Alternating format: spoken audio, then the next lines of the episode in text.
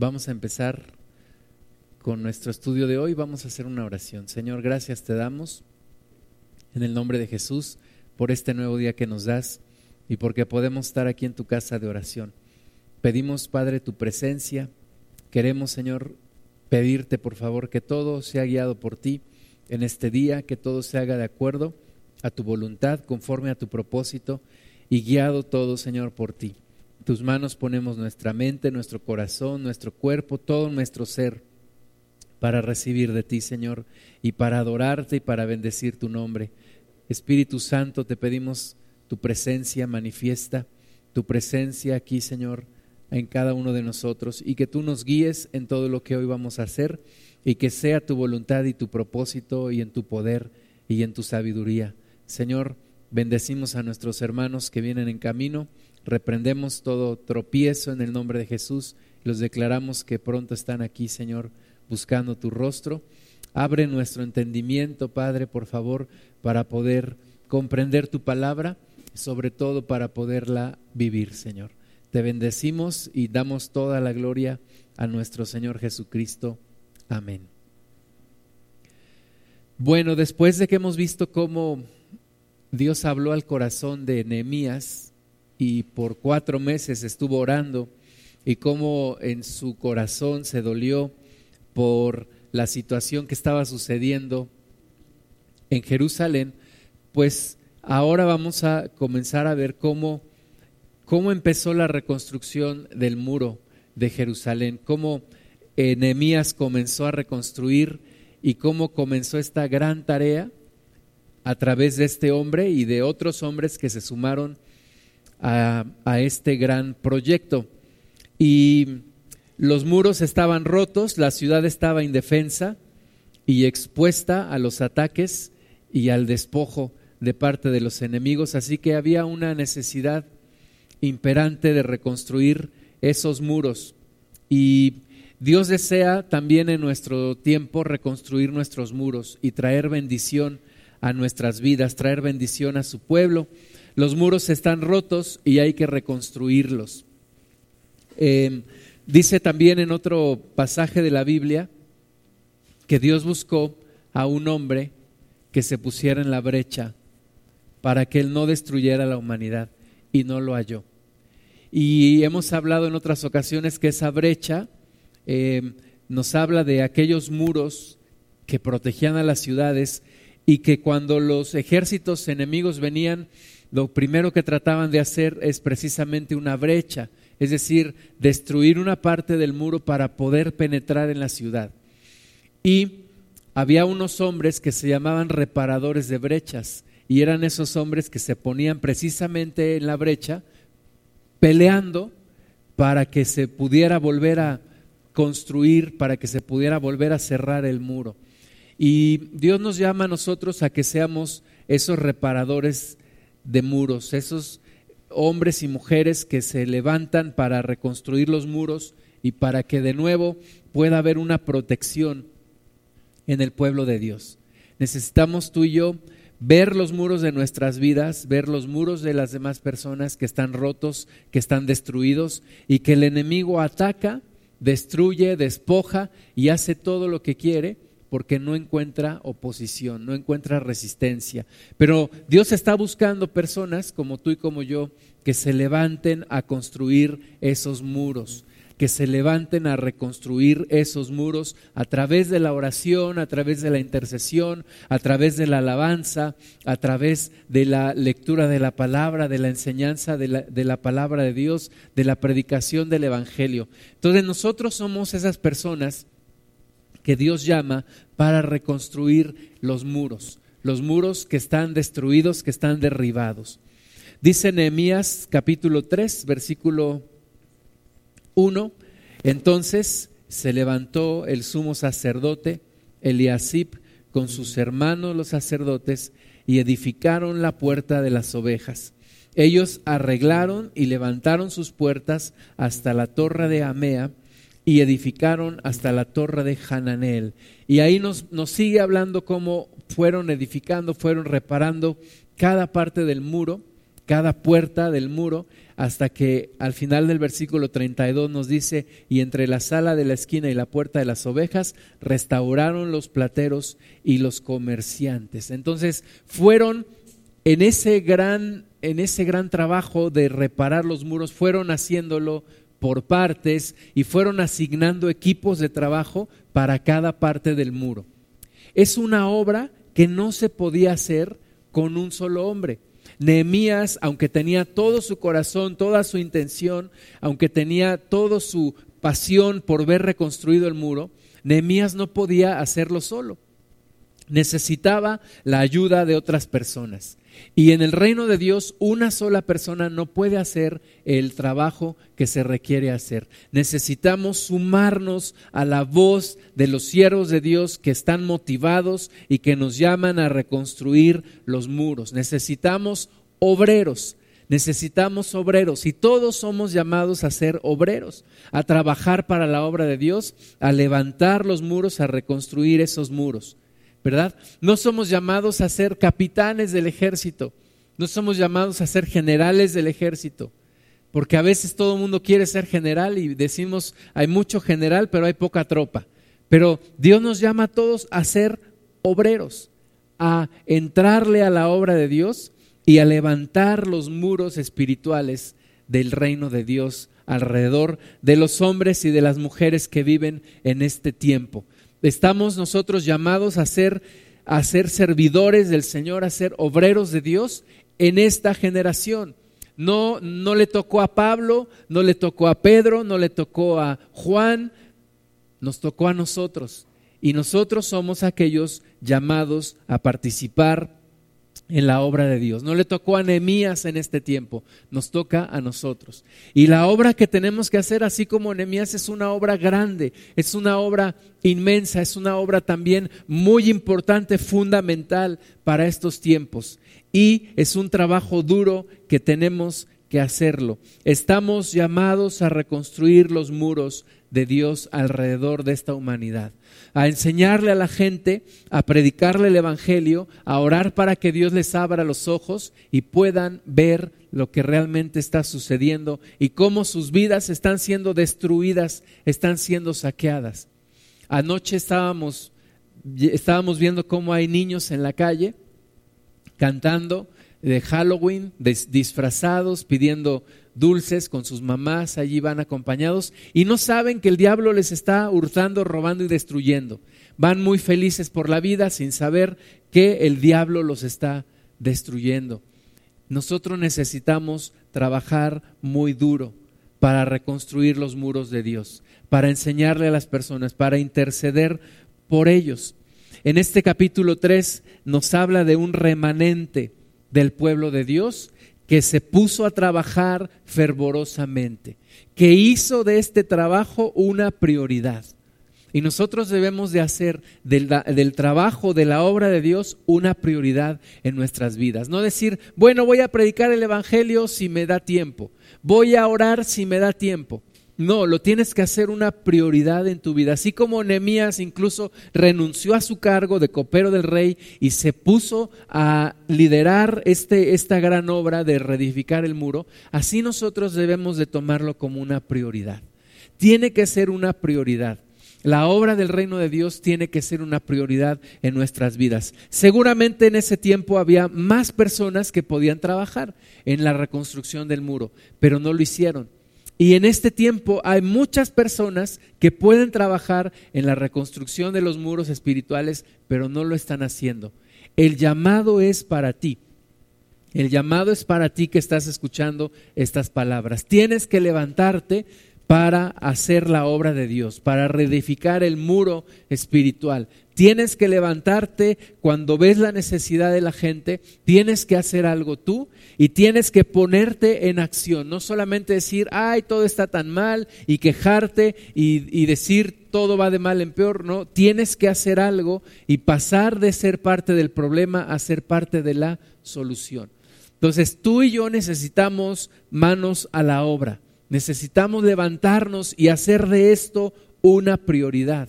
La obra de Dios se tiene que hacer, el muro se tiene que reconstruir, la gente se está muriendo sin Cristo y necesitamos motivarnos y levantarnos y motivar a otras personas también porque el trabajo es mucho. El Señor Jesucristo, cuando vio a las personas y dijo, parecen como ovejas que no tienen pastor, y le dijo a los discípulos, a la verdad la mies es mucha, mas los obreros son pocos.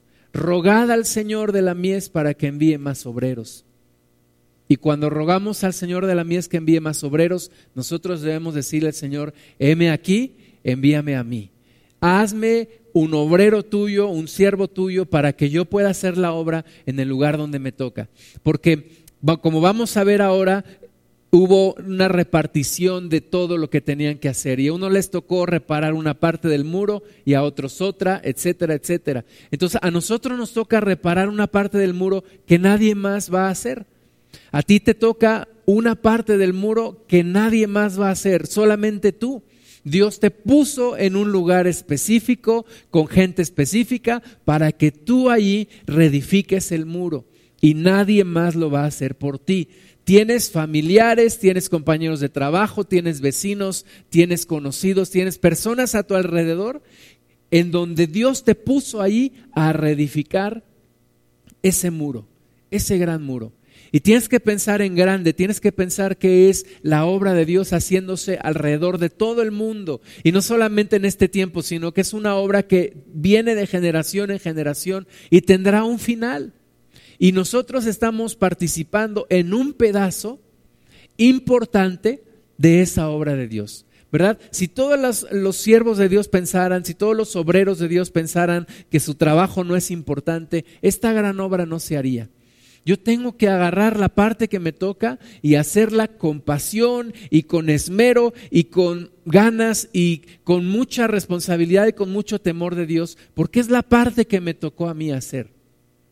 Se platica de unas personas que estaban en un lugar construyendo y de repente llega un hombre y le pregunta a uno, ¿qué estás haciendo tú? Y le dice, pues yo estoy aquí pegando ladrillo. Y le pregunta a otro, ¿y tú qué estás haciendo? Y dijo, yo estoy aquí edificando un muro.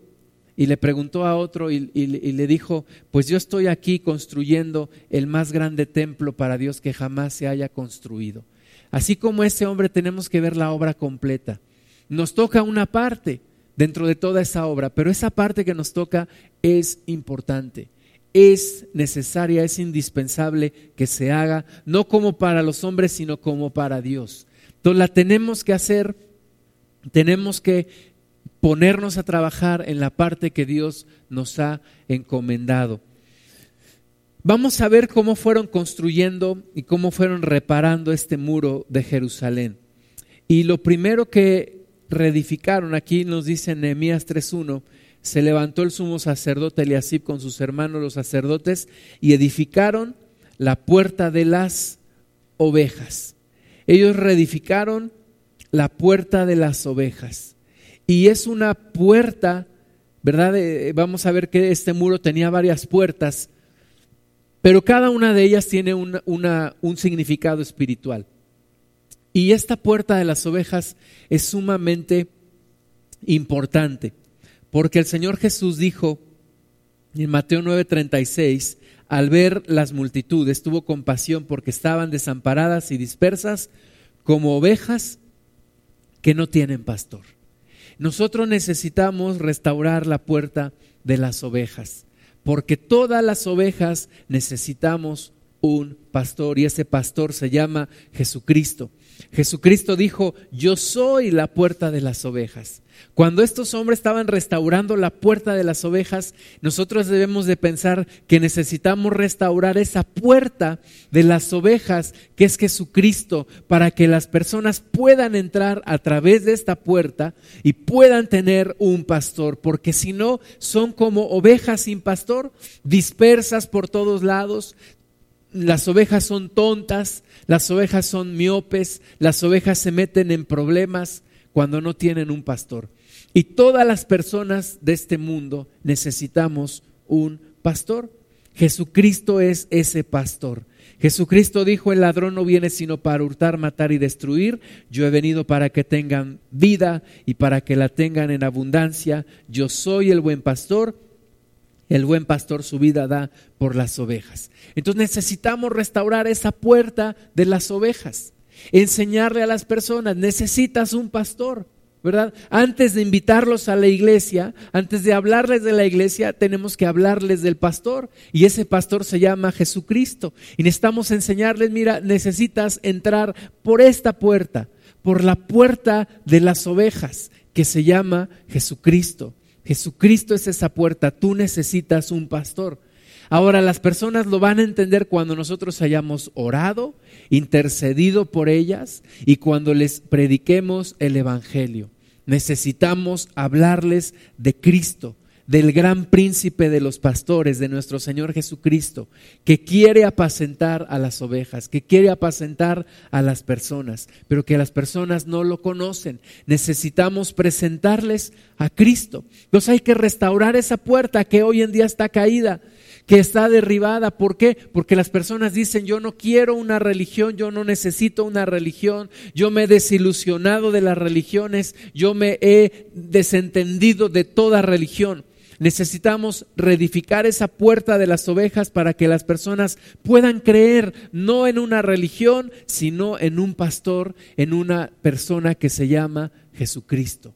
Entonces hay que orar, hay que trabajarle duro, hay que predicar la palabra, hay que salir como el sembrador sale muy temprano todos los días y va y remueve la tierra y trabaja la tierra y siembra la preciosa semilla. Dice la Biblia que iremos con lágrimas, pero regresaremos con gozo, con las gavillas llenas de fruto. Entonces necesitamos restaurar esa puerta de las ovejas. Segunda puerta que hay que restaurar, la puerta del pescado. En Nehemías 3:3 dice, los hijos de Sená edificaron la puerta del pescado. Ellos la enmaderaron y levantaron sus puertas con sus cerraduras y sus cerrojos. Nosotros ayer pasamos por un lugar, por un rancho, y mi esposa vio un, gran portón ahí con una barra de piedra y un, portón grande, bonito, de madera, con sus herrajes y todo y sus cerrojos. Y cuando yo leo esta palabra, pienso en una puerta así, bien hecha, bien edificada, bien fuerte, que está ahí y que se abre para que las personas puedan entrar. Es una puerta, una puerta sirve, ¿verdad?, para dos cosas. Una para proteger, para proteger un muro pero la otra sirve para que cuando se abre las personas puedan entrar. Entonces, las personas entrarán en el reino de Dios cuando tú y yo nos convirtamos en pescadores de hombres. Por eso se llama la puerta del pescado. Jesucristo le dijo a sus discípulos, síganme y yo los haré pescadores de hombres. Y tú y yo somos pescadores, somos llamados a ser pescadores de hombres. Tenemos que pescar. Tenemos que salir a pescar, tenemos que restaurar esta gran puerta del pescado, porque nosotros somos pescadores de hombres. Tenemos que ejercer una profesión y nuestra profesión es somos pescadores de hombres. Nuestro oficio es somos pescadores y los pescadores se llaman así porque pescan. Y nosotros no vamos a pescar peces, vamos a pescar hombres y mujeres. ¿Para qué? No para nosotros, para Cristo, para que conozcan al Señor Jesús.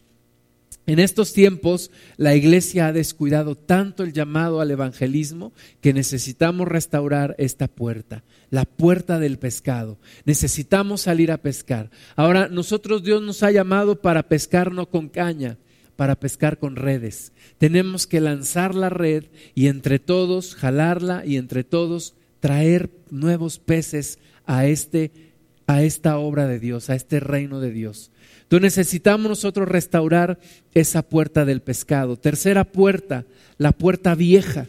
Nehemías 3:6, la puerta vieja fue restaurada por Joiada, hijo de Paseá, y Mesulam, hijo de Besodías. Ellos la enmaderaron y levantaron sus puertas con sus cerraduras y cerrojos. Otro equipo allí liderado por Joiada y por Mesulam, ellos, ellos lideraron al equipo que restauró la puerta vieja.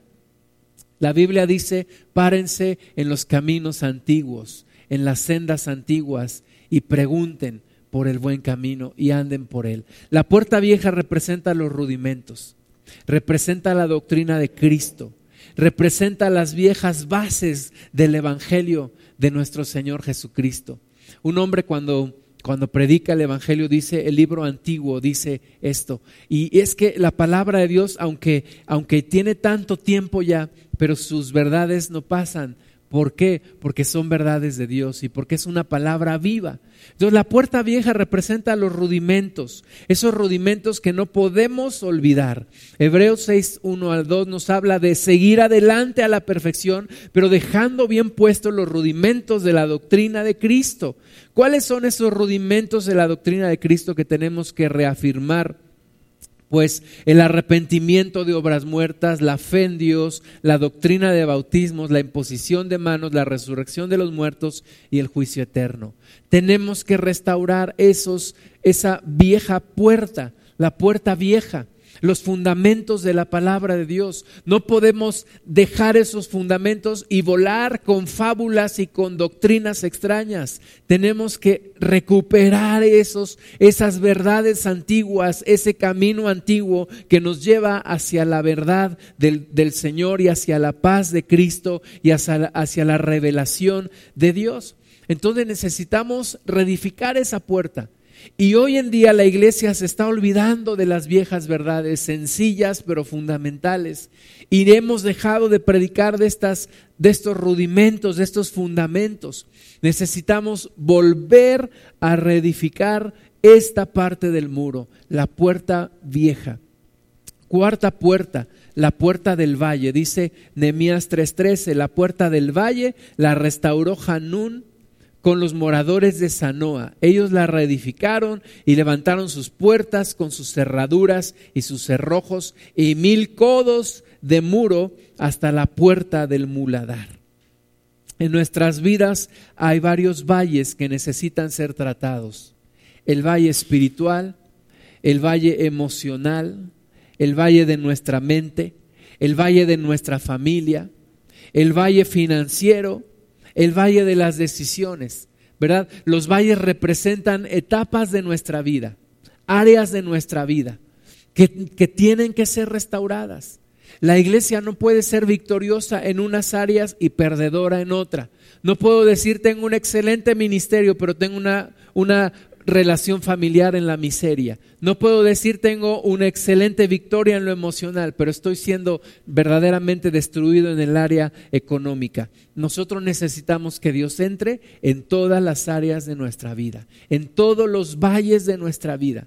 Y el valle final a través del cual Dios entrará se llama el valle de sombra de muerte, donde David dijo, aunque ande en valle de sombra de muerte, no temeré mal alguno porque tú estarás conmigo.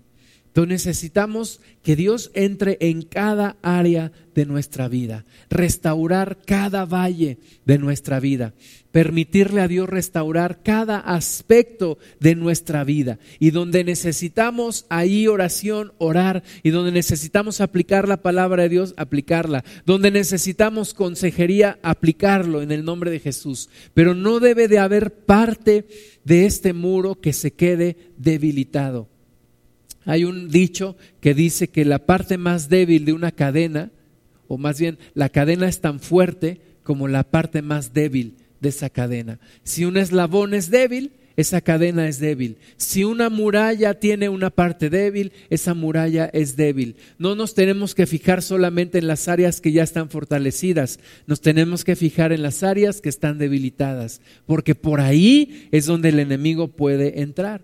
Entonces tenemos que pensar en todos los aspectos de nuestra vida, en toda la panorámica de nuestra vida y que Dios nos ayude a edificar cada área de nuestra vida. No se puede quedar algún área olvidada.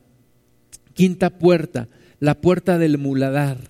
Nehemías 3:14 dice, reedificó la puerta del muladar Malaquías, hijo de Recab, gobernador de la provincia de Bet Jaquerem. Él la reedificó y levantó sus puertas, sus cerraduras y sus cerrojos. La puerta del muladar era por donde sacaban toda la basura y todos los desperdicios. Y nosotros debemos de tener la capacidad para limpiar nuestras vidas en el Señor, para eh, desechar todos los desperdicios, para quitar de nuestra vida todo el muladar, toda la porquería, todo el pecado de nuestra vida y permitirle al Señor limpiarnos, purificarnos, purificar nuestras vidas, ¿verdad? Las amas de casa normalmente limpian su cocina, pero hay un día en el cual se meten a quitar el cochambre, se meten a, los lugares donde normalmente no limpian y allí sacar toda la mugre. Necesitamos nosotros tener tiempos de purificación, en donde Dios nos dice, es tiempo ya de purificarte esta área de tu vida, en donde has estado acumulando la mugre, el pecado, y de repente el olor del pecado sube delante de Dios y Dios dice, este olor está muy mal, necesito transformar tu vida.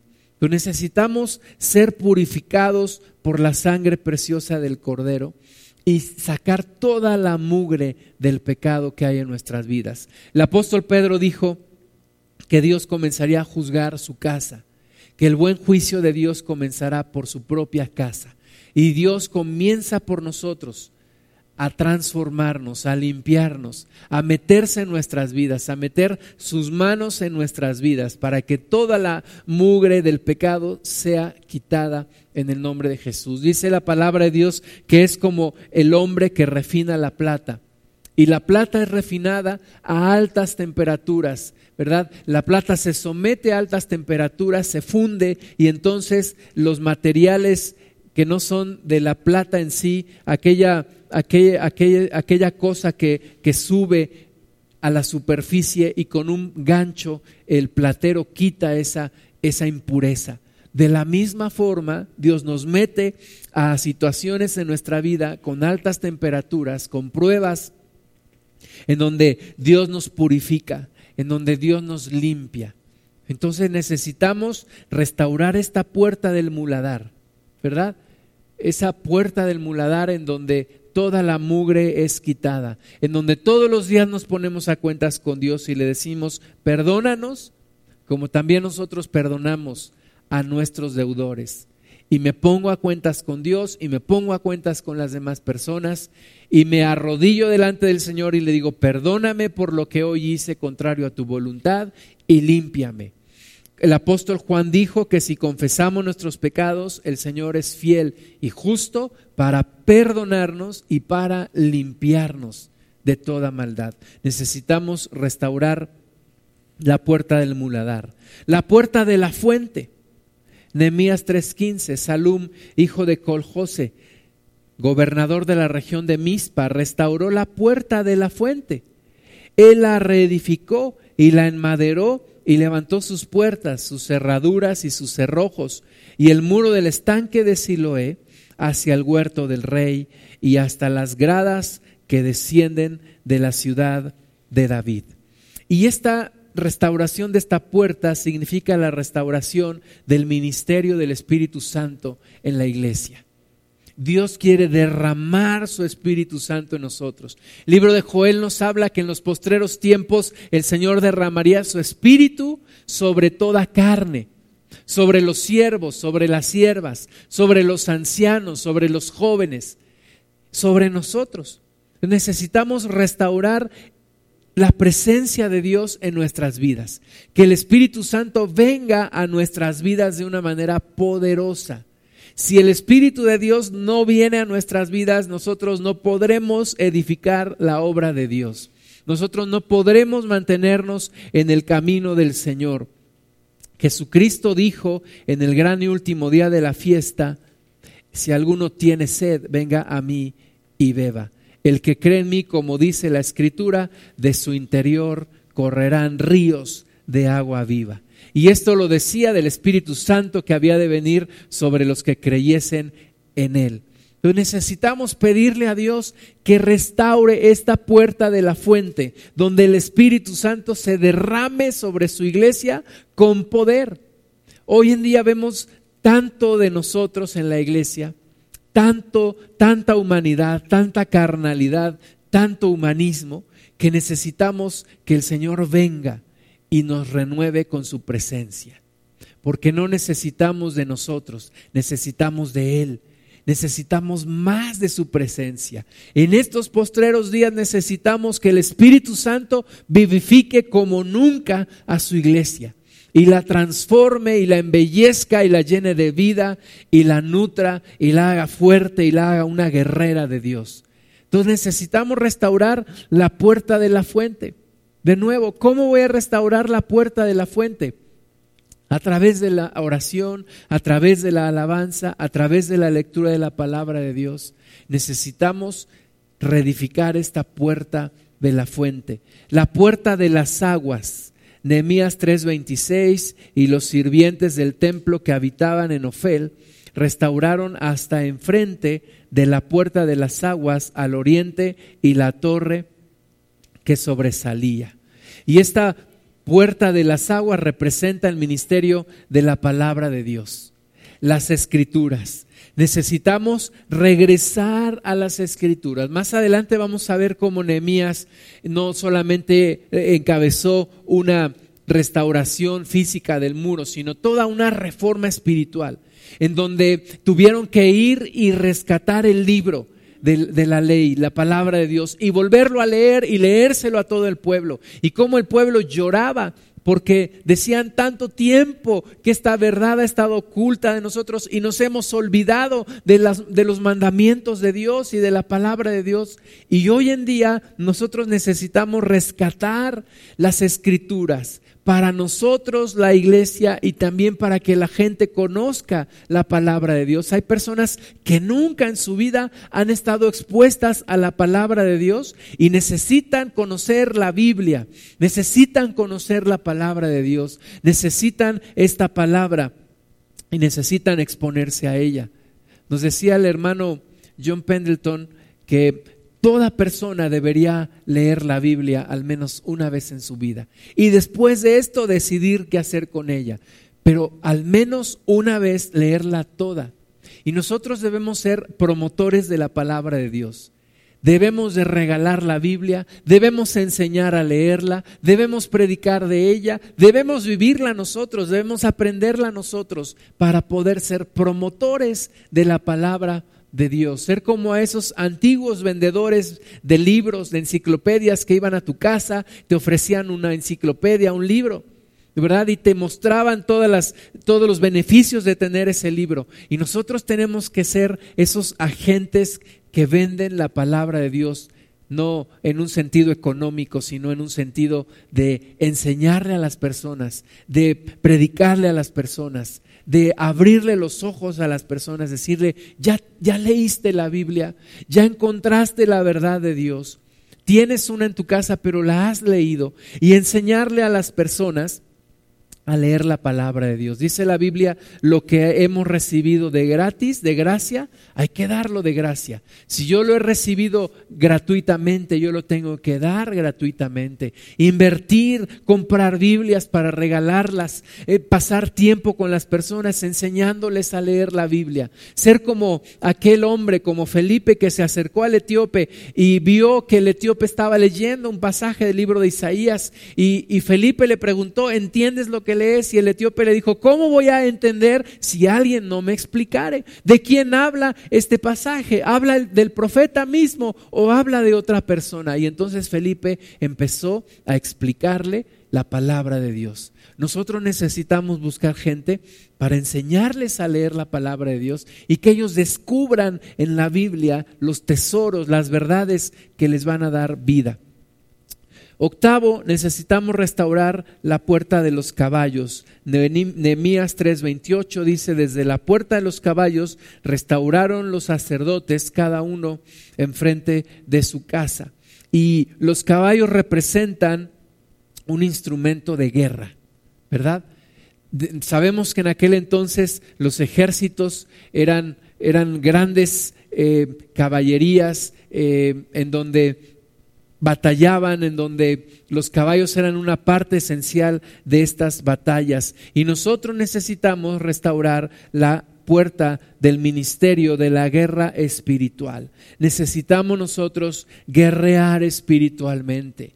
Necesitamos nosotros aprender a discernir espíritus. Necesitamos aprender a reprender los demonios, a tomar la autoridad en el nombre de Jesús y echar fuera en el nombre de Jesús todos estos demonios que están hurtando, matando y destruyendo. Es un área que la iglesia necesita restaurar.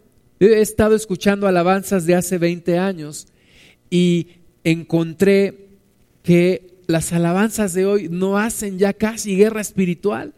Las alabanzas de antes, yo recuerdo varias que donde cantábamos Jehová es varón de guerra, Jehová es, es mi guerrero, en donde cantábamos los muros caen, en donde cantábamos y hacíamos guerra espiritual en la misma alabanza. Y hoy en día es algo que yo he identificado, que casi ya no hay alabanzas de guerra espiritual.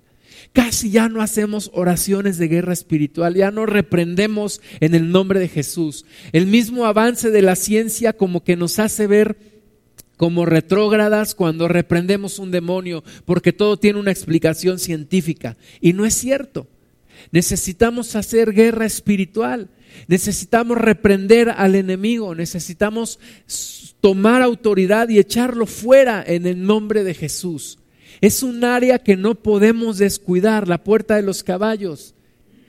De repente, ¿por qué me va tan mal? ¿Por qué estoy tan mal? ¿Por qué estoy pasando por tantos problemas? Ya oraste, ya reprendiste. No, pues no, no, yo no reprendo porque me da miedo. Pues necesitas aprender a reprender al diablo, tomar la autoridad y echarlo fuera en el nombre de Jesús. Necesitamos orar con batalla espiritual. Novena puerta, la puerta oriental. Y todas estas puertas son importantes. Cada una de ellas tiene una importancia fundamental. La puerta oriental, dice Nehemías 3:29, después de ello restauró Sadoc, hijo de Imer, enfrente de su casa, y después de él restauró Semaías, hijo de Secanías, guarda de la puerta oriental. ¿Qué representa la puerta oriental? Representa la segunda venida de nuestro Señor Jesucristo.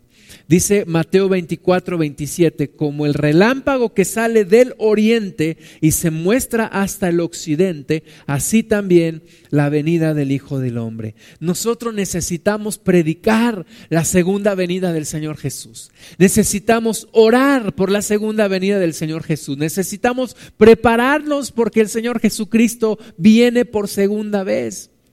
La iglesia tampoco ya no predica de la segunda venida del Señor. Ya solo predicamos evangelio de la prosperidad, predicamos que Dios te quiere bendecir, que tú vas a ser dueño de las naciones, que tú vas a ser rico, que tú vas a ser prosperado, que Dios te quiere bendecir, pero no predicamos de la segunda venida del Señor Jesús. No predicamos que tenemos que estar preparados para la segunda venida del Señor Jesucristo. No se pierdan la predicación del día de hoy, vamos a hablar de eso. El Señor Jesús viene pronto, viene pronto. A veces la iglesia como que no quisiera que viniera. Está tan cómoda. Ay Dios, tengo tantas comodidades. Tengo un carro, tengo una casa, eh, tengo toda una vida por delante. Mejor no vengas, Señor Jesús, hasta que yo me case.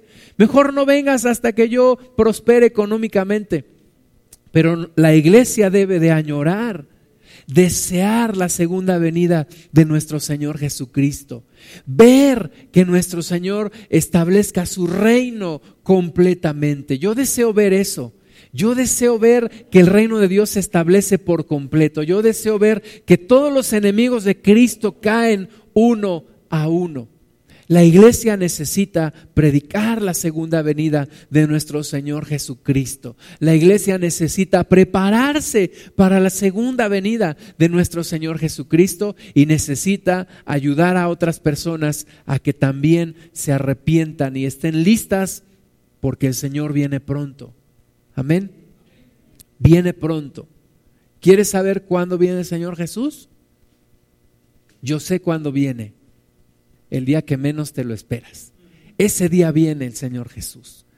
Y décima puerta, la puerta del juicio.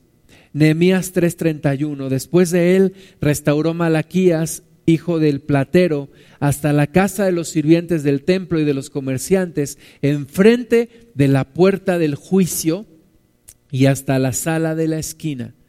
Hay un juicio de Dios que viene.